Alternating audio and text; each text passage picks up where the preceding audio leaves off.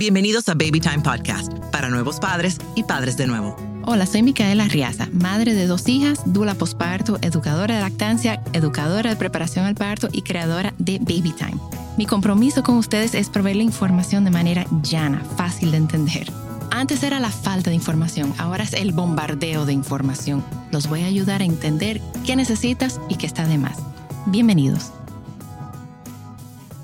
Bueno, bienvenidos a otro episodio de Baby Time Podcast. Hoy me acompaña el doctor Pedro Rijo. Él es gastroenterólogo pediátrico y lo conocí por las redes y estoy feliz de haberlo conocido porque es un aliado que, han que, bueno, que yo encontré y que las madres han encontrado porque, número uno, apoya la lactancia. Sí. y nos ayuda a, bueno, vamos a hablar de, de, de lo que más las personas me escriben a mí y no soy médico, pero yo también quiero saber por qué llegan a ti.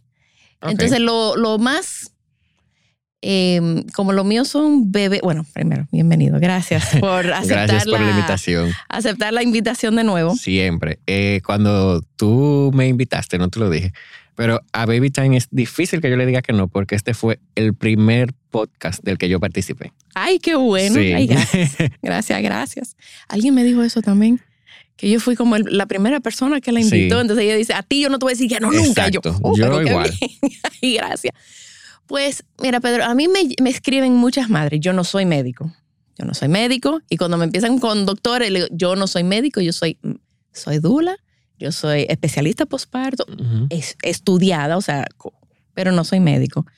Em, pero muchas madres me escriben y empiezan a preguntar, número uno, em, quiero, quiero diferenciar, porque estamos hablando fuera de la aire, entre el vómito, la regurgitación y, ¿cuál era el otro? El y el reflujo. reflujo. Ok. Esos son tres, tres términos que tenemos que tener bien en claro. Primero, el reflujo es el paso del contenido del estómago al esófago. El esófago es el tubo que conecta la boca con el estómago. Esto nosotros no lo vemos. Eso es lo que cuando nosotros no comemos una comida decimos, ay, la estoy repitiendo. Eso es un reflujo. Ahora, lo que nosotros vemos es la respuesta de este reflujo. Primero, la regurgitación, que es el paso del contenido del estómago a la boca sin esfuerzo, lo que nosotros normalmente le decimos el buchito. El buchito. O sea, que Ah, de que el niño repente hace un buchito, exacto, eso es la regurgitación. Y el vómito es la salida del contenido del estómago hacia la boca con esfuerzo, lo que sale como proyectado, que el niño, ustedes lo ven, que arquea mucho, eso es el vómito. Entonces, esas son las dos respuestas de un reflujo. O sea, que nosotros podemos tener un bebé que tenga reflujo y que no vomite ni regurgite.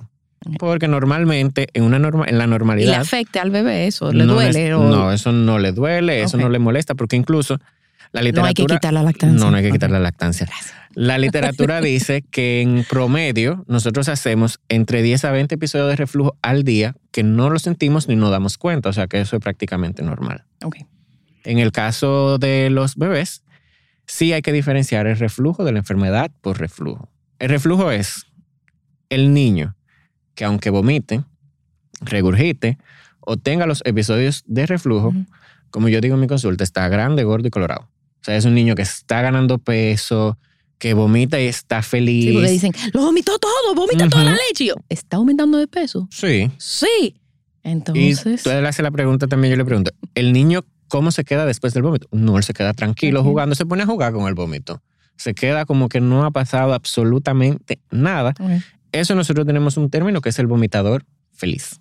Un niño que vomita, pero él está feliz y va ganando ¿y peso. cuánto tiempo dura? Eso ocurre porque el, es- el esfínter no es. es Eso que puede está- ocurrir por inmaduro. una inmadurez. Normalmente el esófago, de- El esófago. del esófago es un tubo largo, va desde la boca hasta el estómago. En nosotros, en los adultos y en los niños mayores, está ligeramente inclinado hacia atrás. Ok. En los bebés es más corto, tiene una angulación un poco más hacia adelante y tiene un agujerito que se llama esfínter. El esfínter esofágico inferior normalmente está cerrado. Cuando la comida va bajando, él abre, deja que la comida pase hacia el estómago y luego cierra, impidiendo que la comida se devuelva. En, en los bebés hay un grado de inmadurez de este esfínter y se puede quedar abierto y no cierra. Entonces por eso vomita. Según el bebé va creciendo, el esófago se hace más largo, va tomando su posición normal y el esfínter va adquiriendo fuerza y va cerrando. Esto puede llegar a suceder en algunos bebés a los seis meses, a los ocho, y en otros al año o hasta el año y medio. O sea que eso es algo que va a pasar sin necesidad ni de medicación, ni de cambiar, en el caso del niño que tiene lactancia, sin retirar la leche materna, sin decirle a la mamá que haga una dieta sin, sin tomar productos que tengan lactosa, porque eso es otra cosa que no se debe de decir. Y también Eso es otro episodio que ya está grabado. Exacto. Eso lo tenemos ya.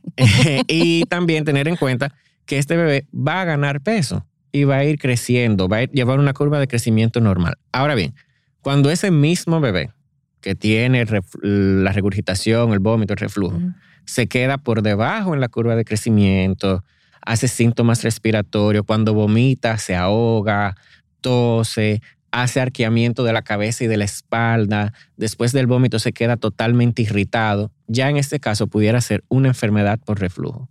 Y esto sí requiere medicación, pero el reflujo normal no requiere ningún tipo de medicación, ni requiere que le estén cambiando leche, porque me pasa también que hay bebés esta mañana incluso, vi una bebé de cuatro meses con 13 libras, con historia de vómitos desde el nacimiento.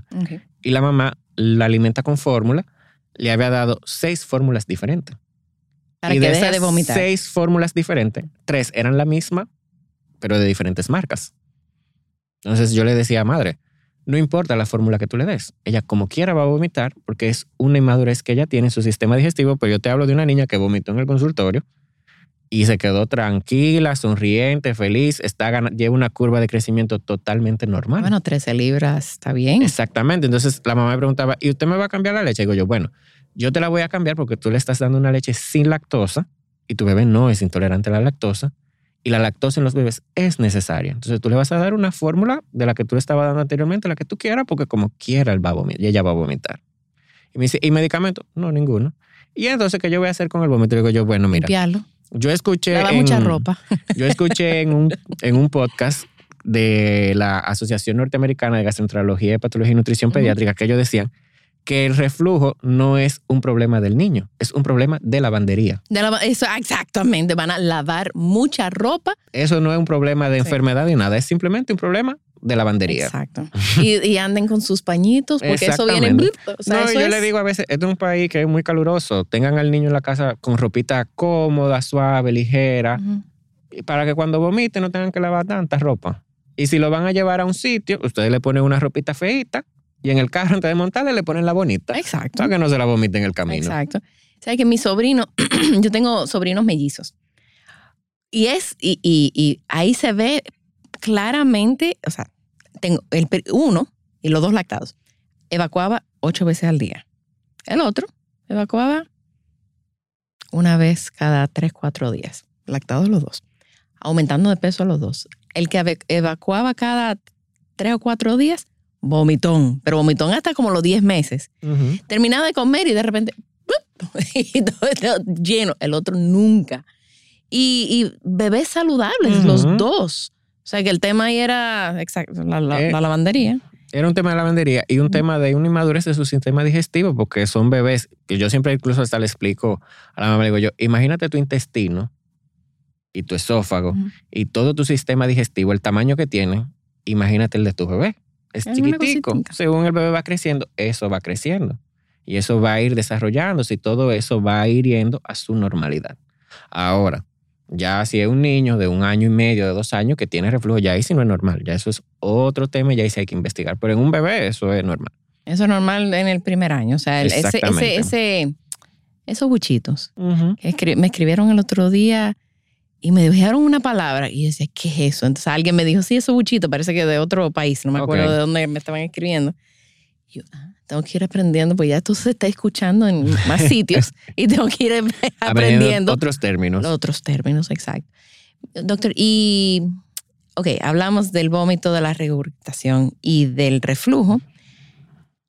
La, las evacuaciones. Que mi bebé no ha hecho pupú, que mi bebé hace pupú, que mi bebé hace pupú tres, diez veces al día, mi bebé no hace pupú. O sea, ¿cómo, cómo es? Porque eso es como el histerismo de, de- de todas las familias. Y por lo menos, un, por lo menos, no, una vez no, varias veces al día a mí me escribe alguien con relación a las evacuaciones. Con respecto a las evacuaciones, hay que tener, primero vamos a hablar con términos médicos, de un reflejo que nosotros tenemos. Todos, quizás de lo que están escuchando, han escuchado de un niño, de un niño o de un adulto que dicen, no, es que fulano es como los pajaritos, que come y, caga. va al baño. Y caga. en un podcast se puede decir eso. Eh, eso es por un reflejo que nosotros tenemos que se llama reflejo gastrocólico. Inmediatamente cae comida en el estómago, Se envía un reflejo al intestino para que el intestino se vacíe, saque los desechos y pueda recibir ese alimento nuevo que llegó. Ese reflejo en los bebés está al 100%. Ujú. Por eso los bebés, desde que comen, en sus primeros días de vida, generalmente siempre van al baño, inmediatamente comen. Según uno va creciendo, ese reflejo va desapareciendo o nosotros mismos lo vamos inhibiendo ya cuando adquirimos la capacidad de, retener, de retención. Entonces, lo normal que un bebé debe de evacuar va a depender de cómo se alimente. Si el bebé se alimenta con fórmula, se supone que debe de evacuar diario, una o dos veces al día, o interdiario, una o dos veces en el día. El bebé que se alimenta con fórmula, dice la literatura que puede durar hasta 15 días para evacuar. ¿Por qué? Porque la lactancia materna Eh, es. que se alimenta con leche, con leche, materna. Porque la lactancia materna se absorbe prácticamente en su totalidad, sí produce residuos, pero son muy pocos. Entonces, si es un bebé que tiene un abdomen manejable, no tiene cólicos, no está distendido, no está inquieto, puede durar, si es alimentado con leche materna exclusiva, hasta 10 o 15 días para evacuar. Hay bebés incluso de esos que son alimentados con lactancia exclusiva que tienen días específicos para evacuar. Incluso Oh, la mamá ah, lo dicen. Mi bebé, mi bebé evacúa los lunes. Sí. Yo Mi tenía bebé un evacúa bebé. los domingos. Yo los tenía domingos. una paciente así que a veces evacuaba los martes. Ujú. Todos los martes ya ella sabía que el bebé iba a evacuar. También Ahora no sale ese día. Tú no puedes salir ese día porque eso va a ser apoteósico. Exacto. Eso- Y eso es normal. Aquí también entra ya la otra parte, que son dos trastornos que son muy frecuentes en la infancia de la evacuación, que son la disquesia y el estreñimiento. Normalmente cuando el niño tiene dos días sin evacuar, lo primero que la mamá llega y dice, mi niño está estreñido porque no hace pupú. Entonces, O sea, un le- niño de qué edad? yo estoy hablando de, de dos meses. Dos meses. Que no, que el bebé está estreñido. Y tú le preguntas, bueno, ¿cada qué tiempo hace pupú? No, hace cada dos días, casi cada tres días. ¿Por qué tú dices que está estreñido? No, porque yo veo que él, se, que él aprieta los puñitos, se pone coloradito, Hace el pujo. puja, Ajá. puja, puja, puja, puja, puja, y no hace. Entonces yo le hago la pregunta mágica. ¿Y cuándo hace? ¿Cómo es la pupú? Ujú. Ah, no es una pupú suavecita, blandita, grumosita. Digo yo, eso no es un estreñimiento, eso es una disquesia del lactante. La disquesia del lactante generalmente aparece entre el primer y segundo mes de vida y dura entre cuatro a seis semanas para desaparecer y es completamente normal. Eso se produce por una inmadurez del sistema nervioso central, la conexión del eje intestino-cerebro, en el que el cerebro le dice al bebé, es hora de hacer pupú, y el ano dice, pues no, no es hora de hacer pupú. O sea que como no, no están hablando. No están los, dos, con- la- los dos extremos no, No se se están poniendo de acuerdo. La cabeza le dice, vamos a hacer pupú, el bebé puja, puja, y el ano dice, pues no, no vamos a hacer pupú, y el bebé en vez de relajar, aprieta. Entonces, eso se llama disquesia, y es algo funcional que tampoco amerita ni supositorio, ni laxante, ni cambiarle la fórmula, ni nada. Simplemente Ni con la dieta de la madre. ni la dieta de la madre. Simplemente con masajes, masajar el abdomen, hacer el ejercicio de la escalera, moverle los piecitos, con eso es más que suficiente. En algunos casos, sí, las guías dicen que se pueden utilizar probióticos porque los probióticos ayudan a regular el intestino-cerebro. Entonces, sí se pudiera indicar un probiótico, pero tampoco si el bebé es lactado, no es necesario tampoco. Entre comillas, paréntesis, perdón. ¿Qué pasa si, ok, un bebé tiene disquesia Ujú, y la madre entonces empieza, porque tú sabes que le dicen, no los médicos, pero las abuelas, la vecina, me dijeron, él me dijeron, que le ponga un supositorio de glicerina. Eh, los supositorios de glicerina tienen una particular. Es que el intestino, la parte de abajo, el ano recto, es solo una parte del intestino. Ok. Entonces, el supositorio, lo primero es que solo va a vaciar lo que esté en el recto. Si hay pupú más para arriba, no se la va a vaciar, solamente le va a sacar, como quien dice, el taponcito que está abajo. Lo segundo es que en esa edad que el bebé está aprendiendo a hacer la coordinación entre su cerebro y el supositorio, eh, el cerebro y el ano, Ujú. perdón, la señal que nos manda a evacuar viene desde adentro. Cuando llegan las heces hacia la ampolla rectal, esto activa un reflejo que todos nosotros que estamos escuchando lo hemos sentido. Decimos, tengo que ir al baño. Entonces nosotros tomamos la decisión, hago o no hago, de acuerdo a donde esté. Entonces cuando nosotros ponemos supositorio, el bebé lo que hace es que invierte y en vez de recibir el estímulo interno, va a necesitar de un estímulo externo para poder evacuar. Entonces los supositorios no se deben de utilizar con frecuencia. Ahora, un niño que no tiene una disquesia, sino que realmente tiene un estreñimiento, está cursando con un cuadro de distensión abdominal, tiene algo que nosotros le llamamos impactación fecal, que es que tiene todo el intestino lleno de heces, las heces están muy duras, muy pétreas. En ese niño sí se puede utilizar un supositorio para vaciar el recto, entonces poder luego con laxantes orales vaciar el, recto de- el resto del intestino.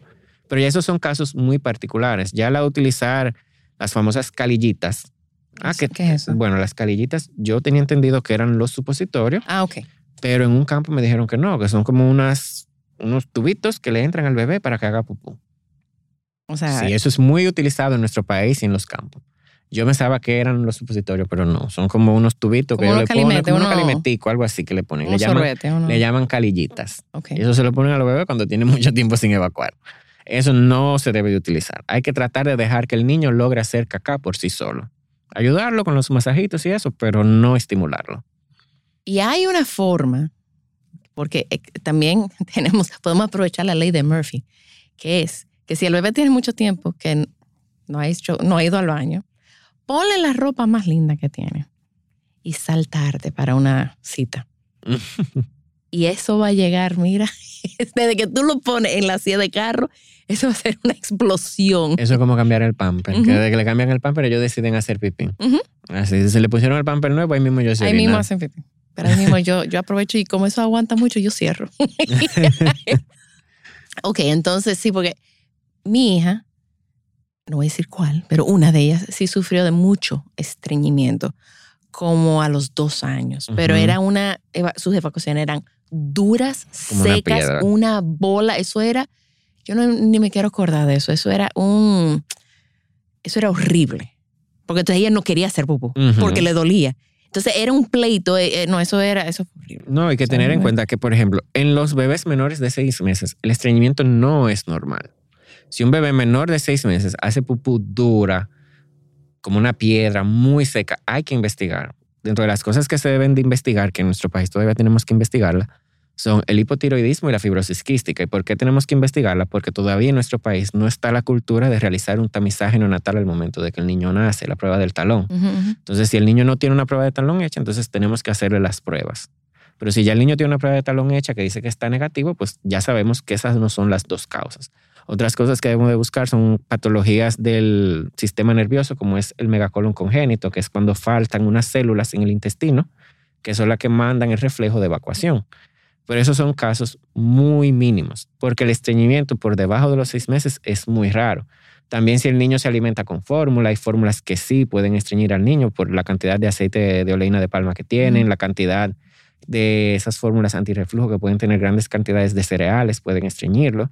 Y enfermedades como la alergia a la proteína de la leche de vaca puede estreñir al bebé.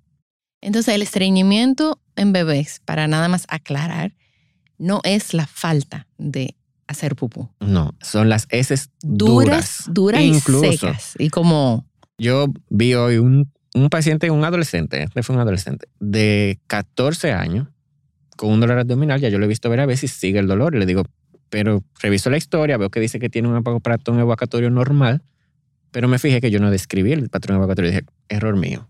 Le pregunto, ¿cómo tú haces pupú normal, doctor? Yo le dije que es normal. Dice, no, yo la hago dura todos los días. Digo yo, pero es que la pupú dura no es normal. Él hace pupú dura y seca diario. Si nosotros vamos a lo que nosotros decimos estreñimiento, él no está estreñido, no. porque él hace pupú todos los días. Ok. Pero cuando le hice la historia, cuando le indagué bien el patrón, la caca es muy dura, es seca. Una pregunta que nosotros hacemos, porque yo soy gastroenterólogo, tengo que preguntárselo, cuando se limpia, si el papel sale sucio. Y me dice, no, un chin. ¿Y cuántas veces tú te pasas el papel? No con una que yo me pase. Quiere decir que esa pupa está tan saliendo tan seca que ni siquiera está ensuciando abajo. Se le puso tratamiento con laxante a ver cómo mejora, pero ese es un niño que está haciendo todos los días, sin embargo está estreñido. Porque para no estar estreñido, nosotros tenemos que evacuar una caca larga, fina, suave, como una salchicha. Esa es la pupú normal de los niños a partir del año. Porque por debajo del año, que era algo que hablábamos ahorita, la pupú normalmente es pastosa, es un, puede ser un poquito semi, líquida y con muchos grumos y no es diarrea. Incluso en el bebé, por debajo del año, se define como diarrea una alteración en el patrón evacuatorio normal, donde las heces estén más líquidas de lo normal. Por ejemplo, un bebé que hace pupú semilíquida con grumo y que de repente sea líquida por completo. Eso es diarrea. O un bebé que la haga pastosa y de repente la haga líquida. Porque hay bebés, específicamente hay veces los bebés que son lactados, que pueden hacer la pupú un poquito más líquida de lo normal y se considera completamente normal. Y ahí entra otra parte de las evacuaciones. Las evacuaciones son es un mundo entero, que es el color. Desde que ven una pupú verde, ay, tiene ameba. O, la lactosa. Eso, eso es alergia a la lactosa. Eso, Eso es, eso es porque tiene problemas con la lactosa. Pero Ujú. cuando yo era chiquito, no, la pupú normal del bebé es o amarilla, o marrón, o ligeramente verde. Esas son las evacuaciones normales, porque hay que ver con qué se está alimentando el bebé también. Incluso bebés que se alimentan con fórmula, específicamente las fórmulas que se utilizan para la alergia a la proteína de la leche de vaca, la pupú puede salir un poco gris. Y es normal. Y se ve una pupú así como gris, que es como un verde, medio azul y se Yo necesito medio que tú me mandes fotos. Cuando tú veas eso, mira, mira, Micaela, ahí hay una foto. Esto Yo que significa tengo tal una, te la voy cosa. a buscar. Ay, Dios mío. Ese es un mundo, sí. Sí, es un mundo. Yo espero que no estén almorzando ahora mismo ustedes. No, exactamente. No, y yo siempre que. Vamos a poner como un aviso, no coman durante este podcast. No, y yo recuerdo cuando yo hacía la especialidad de pediatría, yo decía, si hay algo con lo que yo nunca voy a bregar es con vómito y diarrea. Y mírenme aquí, Y tú eres gastro. gastroenterólogo bregando con vómito y diarrea. Ok, entonces, gracias por todas esas aclaraciones. Y la última cosa, ahora, ajá, ya la mencioné cuando estamos fuera del aire. Vamos a ver, El Bueno. cólico. el cólico. Ok, yo, yo te voy a explicar lo que a mí me enseñaron que es el cólico. El cólico en el lactante es un periodo de llanto, es un llanto sin explicación médica. No es un dolor. El cólico inicia alrededor de las dos semanas si el bebé nació de término. Si no, tú le calculas, le, agrega la semana si nació prematuro. entre las dos y las cuatro semanas, que es el momento en que aparecen todos los trastornos digestivos funcionales, entre las dos y cuatro semanas de haber nacido. y el cólico sigue en aumento, este llanto, esta queja, que generalmente es en la tarde o la noche. O en la noche, después de las seis de la tarde. Sí, la hora loca. Llega a un pico como a las seis semanas, ocho semanas, y después de repente van disminuyendo, disminuyendo, y un bebé, al cuatro mes meses, ya no tiene nada. feliz, ya. Correcto. Que la madre dio con la dieta, que le dieron con la fórmula, que, que no tiene nada que ver con eso. Mm. Ok, ese es- eso fue lo que yo, a mí me Eh, enseñaron que es. Nosotros tenemos un, en gastroenterología unos criterios que se llaman criterios de Roma 4. Porque de- Roma. De, Roma. Se Ok. llaman así porque fueron escritos en Roma. Ok. Eso es un consenso de gastroenterología que se hace cada cuatro a seis años en Roma. Entonces ellos sacan todos los criterios para diagnosticar los trastornos digestivos funcionales. A partir de Roma 3, esto es muy médico. No, no importa, vamos, lo, a lo vamos a partir de Roma 3 fue que se incluyeron los niños. Ok. Antes de ahí solamente se inclu era adultos y entonces los pediatras utilizaban los criterios de los adultos y como que decían, bueno, si en el adulto, vamos a hablar en los niños. Ya después del tercero ya se incluyen los niños. Ya el año que viene va a salir el Roma 5. Entonces aquí describen todos los trastornos digestivos funcionales de niños de 0 a 4 años y de 4 a 18 años. Dentro de está el reflujo, el cólico, la disquesia, el estreñimiento. Ellos dicen que el cólico es un episodio de llanto, como bien tú explicas, y de forma inexplicada, que no hay una causa que podamos determinar por un periodo de tres horas, Ajá. Así, Tres- tres horas, tres días a la tres semana. días a la semana, tres en semanas. tres semanas. Exacto. Eso es lo tres, que ajá. describe como un cólico. Y dice ahí mismo, abajo del- de los criterios, dice tratamiento, tranquilizar a los padres. Eso es lo primero que dice. ¿Por qué? Porque el cólico es también algo de percepción de los padres, porque el padre te y dice, se pone muy nervioso. se y, y ponen van a la nerviosos, emergencia y van- entienden que es un dolor. Entonces los Sí. papás entienden, te dicen, no, es que él dura tres horas llorando. Y cuando tú le dices, toma un cronómetro y mídelo, tú le dices más o menos qué tiempo va. Te dicen, no, van como cinco minutos. Y cuando tú miras el cronómetro, va un minuto. Ellos realmente no, No, tienen porque como- el llanto parece que es. parece eterno. Sí. Incluso eh, se tiene determinado que para el cólico, para uno hacer un diagnóstico, es muy dependiente de lo que los padres digan. O sea, uno tiene que llevarse lo que porque uno no está con el bebé. E incluso pasa que el bebé, la mamá te dice, pasa el día entero llorando con el cólico. Llega a la consulta y en la consulta no hace nada, tan feliz, durmiendo, tranquilo, sonriendo. La misma, la misma mamá te dice, no, doctor, pero que él no está así en la, en la casa. Yo, pero yo lo veo muy normal y muy tranquilo. Y dice, no, porque no es así su normalidad. Entonces es muy dependiente del padre. Pero lo primero que hay que hacer es eso, tranquilizarlos a ustedes los padres, que entiendan que es algo normal, que el bebé no está sufriendo, que el bebé no tiene un dolor.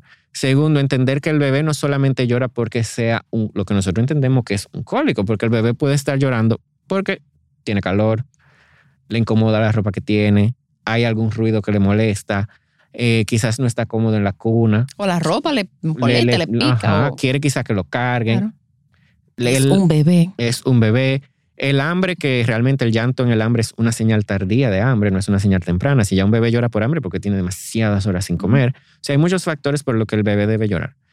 En el caso de un bebé con cólico, los tratamientos son los masajes. Tranquilízalo a los padres. Yo lo primero que le digo es, número uno, masajes. En la consulta yo le enseño más o menos cómo dar los masajes, que utilicen un aceite de almendra o aceite de lavanda para masajear al bebé. Eh, otra cosa que le digo es que le monten un spa. Yo le digo, usted toman al bebé, se preparan una agua con manzanilla que esté a una temperatura que no le queme la piel, lo bañan con esa agüita de manzanilla Después sacan al bebé de ahí, lo acuestan en la cama, le ponen el white noise, le dan un masajito en todo el cuerpo para que se relajen, porque los bebés se estresan. Beber leche y hacer pupú es un poco estresante. Estar vivo. Estar, vivo es estresante, entonces ellos se estresan. Yo le digo que le hagan ese spa. Otra cosa que me ha funcionado es utilizar los masajeadores vibradores. Okay. Ustedes acuestan al bebé en la cama y ponen el masajeador al lado. Entonces esas vibraciones le mueven la pancita y eso le ayuda a mejorar el cólico. Otra cosa que está descrito en la guía es montar al bebé en el carro y pasearlo. Yo iba a decir, eso es. Y eso, sale más barato. Eso está descrito así mismo en la guía. Ustedes lo montan en el carro y le dan una vuelta a la manzana y el movimiento del vehículo le calma el cólico. Eso está científicamente comprobado. En cuanto esto va a sonar... Bueno, y las, bueno, okay, sí, sí, esto va a sonar un poco controversial, pero sí está descrito porque yo conozco a las madres de aquí que van a probablemente a buscar los criterios de Roma 4 en internet y lo van a encontrar. Los criterios de Roma 4 sí dicen que se puede utilizar té de manzanilla y té de anís. Ahora bien, cuando ustedes se ponen a buscar cómo se debe utilizar, dice una especie específica de ambas, una cantidad en gramos específico para ambos, una cantidad específica de agua a una temperatura específica calculada por los kilos del bebé. O sea que no inventen. Entonces no inventen, Porque en este país uno no tiene tiempo para hacer eso.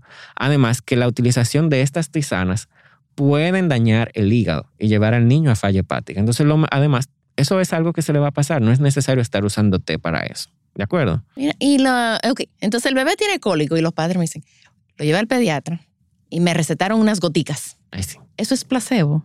¿Eso es el efecto placebo? O... Realmente sí. Eh, las gotas que se utilizan, que son propinoxato y la simeticona. La simeticona lo que hace es que si el bebé tiene gases, ella destruye las burbujas de gases, hace que el bebé tire más pejitos o más eruptos. Entonces, si es por, por gasecitos, va a mejorar el cólico. El propinoxato lo que hace es que actúa sobre el músculo liso del intestino, lo relaja un poquito, va a mejorar el cólico. Pero a la corta o a la larga es un efecto que no va a durar tanto tiempo tampoco. Entonces, con el simple hecho de hacer los masajes, está más que bueno y no estar, estar comprando Ay, te voy a agregar tanto medicamento. Ahora bien, hay veces que hay padres que con dar esa gotica ellos se sienten que están haciendo algo y uno dice, bueno, si yo en lo personal, que muy rara vez la indico, y si se la indico le digo, mira, tú le vas a utilizar SOS Después que tú has hecho todas las medidas que yo te he dado, tú ves que no te funcionó nada, bueno, pues tú le das una gotica. Porque a veces incluso cuando viene a ver a que en ese era el momento que el cólico se le iba a quitar, pero la mamá siente que porque le dio esa gotica se le quitó y ya, ya se siente bien. Y a veces nosotros hacemos las cosas por hacer sentir a la mamá bien. No, y porque si, bueno, algo que tú puedes agregar para reducir el cólico es el porteo. Porque el porteo reduce ese, el cólico. Casi un 50% cuando el bebé es porteado por sus cuidadores. No, y eso crea una conexión y entre una la mamá y el bebé también. bellísima. Incluso creo que fue contigo que aprendí, porque eso lo aprendí contigo, que cuando el bebé, la, no hay una suficiente producción de leche materna, acostar el bebé ahí y sí funciona. Así de poner. A mí me pasó con un bebé prematuro que la madre decía que ya ella no estaba dando leche. Entonces pues, la fui a visitar y agarré y le puse el bebé en su pecho, piel con piel. Y de repente, y empiezo yo a hablar con ella. Y me dice, ay Dios, se le salió toda la pipí al bebé. Y ella miró al, al pañal y el pañal estaba limpio. Y era su leche que empezó a chorrear. O sea, nada más el hecho de, de tener al De bebé, tener ahí. el bebé ahí. y de ella no estar pendiente. Ujú. Porque eso también, yo creo que Sí, la ansiedad también. la eso. ansiedad de, de estar La como que ansiedad. funcione, funcione. Entonces Ajá. le da miedo escénico al seno y no funciona. Sí, es que hay un término que dice mamá feliz, bebé feliz. Si la mamá está feliz y relajado, así va a estar el bebé. No, y sí, y también yo, yo, yo entiendo que si unos padres visitan porque están alterados por el cólico, Ujú. porque no hay una cosa que altere más a un padre que el llanto de su hijo. O sea, eso está diseñado como un alarma, como que apágame, hagan algo. Entonces, cuando visitan y si tú le dices, no, eso no es nada, eso es", van a decir, se nos sabe, vamos a otro, Ajá. vamos a otro, vamos a otro, hasta que encuentren el que le va a dar la gotica. Que... Exacto. No, y a ve- eh, hoy en día en Estados Unidos se está haciendo un estudio que es utilizar el peppermint oil, Ok, que se ha demostrado que sí se puede ayudar a mejorar el cólico, pero eso todavía está en, estudio. Todavía la Sociedad Norteamericana de Gastroenterología, Patología y Nutrición Pediátrica, no, o la NASCAM, no ha dado todavía sus pautas de si sí, en qué cantidades, pero eso se está estudiando y se ha visto que sí puede mejorar. No es para que entren a Amazon a comprarlo. Entonces, para recapitular, la disquesia es normal. Ajá. Eso es cuando hacen pupú con varios días intermedios y es porque Oh. hay un desconecte entre ano y cerebro y hay un pleito ahí. Ajá. Para como Y va a desaparecer sola. va a desaparecer sola. Ok. No inventen entonces con el supositorio porque el, el bebé tiene que sentirlo. O sea, eh, tiene que llegarle el mensaje desde adentro, Desde no adentro. desde afuera. Y no, y si ya ustedes ven que una situación en la que el bebé está distendido, tiene dolor, pues acudan a donde un pediatra o donde un gastropediatra. Ok. Con los cólicos es normal, desaparecen, no es un dolor. Aunque tú veas a tu bebé llorando, ustedes están sufriendo más que tu bebé. O sea, es algo eh, y va a pasar. O sea, no, es, no es algo médico, no es una emergencia, No es una enfermedad. no es una enfermedad. Y lo primero que hablamos fue sobre los vómitos. El reflujo. El reflujo, los vómitos. El reflujo es cuando un bebé es vomitón, pero feliz. O sea, está aumentando de peso, tu bebé. Lleva un desarrollo correcto y no tiene ninguna otra. El tema ahí es lavandería. O sea, que tú vas a estar limpiando mucha ropa y dañando mucha ropa. Exacto. Y el vómito es cuando es con fuerza. Exactamente. Ok. Y tener en cuenta que todas estas cosas, como te mencionaba ahorita, están dentro de los criterios de Roma 4, que son de trastornos digestivos funcionales, que se llaman funcionales porque no son enfermedades. Ok. Por eso se llaman funcionales. Y todas esas cosas están dentro de esos trastornos. Y se llaman así trastornos digestivos funcionales. Ellos, asimismo como, como aparecen, desaparecen. Ok. Sí, porque los cólicos tienden a desaparecer alrededor de, las cuatro, de los cuatro meses. La Eh, disquesia. La disquesia desaparece generalmente entre las cuatro y las seis semanas después que se inició. El estreñimiento, si es funcional, generalmente desaparece con cambios en la dieta y en el estilo de vida. Pero el estreñimiento no es falta de Exacto. Es cuando la caca sale dura. dura. El reflujo generalmente desaparece entre el año, año y medio. El cólico, y el cólico generalmente entre el tercer y cuarto mes. Ok. En algunos niños puede llegar hasta los seis. No es muy frecuente, pero puede llegar hasta los seis. Ok.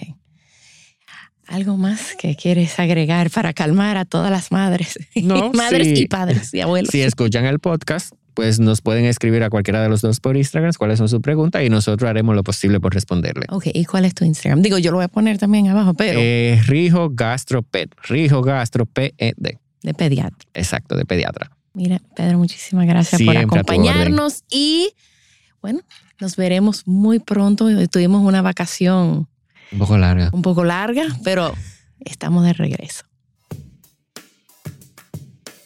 ¿Podemos hablar del tamaño del estómago? Un segundito, por favor. Cuando le dan a un bebé recién nacido una onza, dos onzas, Una onza, dos onzas. Pero eso es- Cinco onzas. Una onza está bien cuando le dan 5 y 6. Recién nacido. Yo vi una en estos días que le daban 6 onzas cada, cada 30 minutos. Y la mamá me la llevó por vómito. Es que está. no le cabe. Se, le yo, está, se está rebosando. Exacto. Yo, sie- yo siempre le pongo el ejemplo de un vaso. Yo le digo, si un vaso, si un vaso se llena con 6 onzas y esas 6 onzas, ese vaso tarda dos horas para vaciarse y en media hora tú le echas 6 onzas más, ¿qué tú crees que va a pasar con ese vaso? Se va a rebosar, lo va a botar. Eso es algo normal. Se supone que el estómago de un bebé es del tamaño de su puño. Ahí, bueno, mi estómago no es así, ¿no? Pero el de un bebé se supone que es el tamaño de su, se supone que tiene el tamaño más o menos de un puño. Entonces, ¿qué cabe ahí? Una onza, una o dos onzas. Incluso lo normal en los bebés que son alimentados con fórmula es aumentar una onza por mes. El bebé bebe hasta los dos meses una o dos onzas. A los tres se le puede poner tres cada tres horas. A los cuatro, cuatro cada cuatro horas. A los cinco, cinco cada seis, cada cinco horas. Y ya los seis, alimentación complementaria más seis. Ya ahí pueden tomar seis, de cuatro a seis onzas. Ok. Pero si la lactancia materna es lo que él coja. Y, Y- cada el tiempo que quiera. Pero la, la leche materna se digiere en que 20, 30 minutos. Ok. O sea que el bebé, yo había escuchado que es difícil, casi imposible, sobrealimentar con leche materna. No, con sobre leche materna no, porque es que se digiere demasiado rápido. Pero cuando sí le ponen eh, restricción, no, y restricción a la leche materna, que también lo he escuchado, no le dé tanto, que el bebé está muy gordo, Ah, no. eh, le tienen que poner, dárselo. Lo que pasa es, a mí me pasó un caso parecido de un bebé que le dijeron que no le diera tanto el seno porque el bebé estaba muy gordo. Cuando el bebé está gordo por leche materna, no es nada. Eh, Normal. Va a llegar a un por punto leche y materna va a va a llegar a un punto que él va a crecer y va a tomar su peso ideal. Ujú. Ahora bien, cuando está muy gordo por fórmula, ahí sí, porque ahí ya está una obesidad infantil que secundaria un aumento de algo que no es lo que el bebé debe de tomar. Ok. Sabes que había una, una madre me llamó y me dijo que ella por fin salió con su esposo al cine. Cuatro horas, cinco horas estuvieron fuera y las abuelas se quedaron con la bebé. Y cuando ella llegó casi se muere porque las abuelas le dieron 13 onzas o 17 onzas de leche en esas cinco horas. Porque la bebé estaba llorando y ella entendía, eso es hambre, eso es hambre, eso es Mm, hambre, Cuando es ven a hambre. ver lloraba porque extrañaba a su papá y su mamá. Puede ser. O ya tenía, estaba harta. O estaba muy llena. estaba Cuando, muy llena. cuando ven a ver, esa sí tenía un cólico porque estaba muy llena. Demasiado lleno, ok. Bueno, pues, eh, pues muchísimas gracias por aclararnos eso del, del tamaño del estómago. También yo, me enseñaron eh, que al nacer el bebé tiene el tamaño del estómago como de una canica. Al nacer, el primer día, día uno. ujú. No, por eh, eso tú lo compruebas con la cantidad de leche materna que se, que se produce en el primer día. Gotas. Son gotas. Y la gente es, tú no lo llenas, pero son gotas. No, que es muy chin. Que eso es muy chin, que yo no produzco nada, porque esa es la cantidad que ese bebé necesita. Incluso la leche materna tiene la capacidad. La leche materna es tan. Es algo tan maravilloso que no se ha podido reproducir nunca. Que la leche materna. Tú tomas la leche materna de una mamá con un bebé, vamos a poner de tres meses, sano, y toma la leche materna de otra mamá de, con un bebé de tres meses enfermo, y las leches son totalmente diferentes. Porque la leche se adapta a la enfermedad que tenga el bebé Y a la necesidad. y a la necesidad que tenga. Si ese, si ese bebé necesita más proteína, esa leche va a tener más proteína. Si ese bebé necesita más grasa, porque la leche se va a adaptar a las necesidades del bebé. Bueno, incluso cuando se hace tándem, que es con un bebé, un niño mayor y un bebé. El seno donde se pega al niño produce la leche para ese niño, digamos Ajá. de dos años o de un año. Y el otro seno produce para el bebé. Y si la próxima toma la madre cambia de seno, el seno va a producir eh, para el bebé, el- o sea, es, no, es, Así, inteligen- es- así de maravillosa es la leche. Inteligentísimo. Bueno, pues ahora sí, ya, ya, contestado todas las preguntas. bueno, pues muchísimas gracias por escucharnos y nos vamos a, bueno, ya, estamos de regreso. Vamos a seguir. También estamos en babytimerd.com con nuestros talleres online, donde yo y todo el equipo estamos disponibles para ayudarlos a sobrevivir el posparto y todo lo que conlleva. Gracias por acompañarme. Por favor, comparte este episodio con alguien que necesite escucharlo. Nos pueden seguir en las redes sociales como BabyTimeRD. Babytime Podcast es grabado en Pinktree Studio.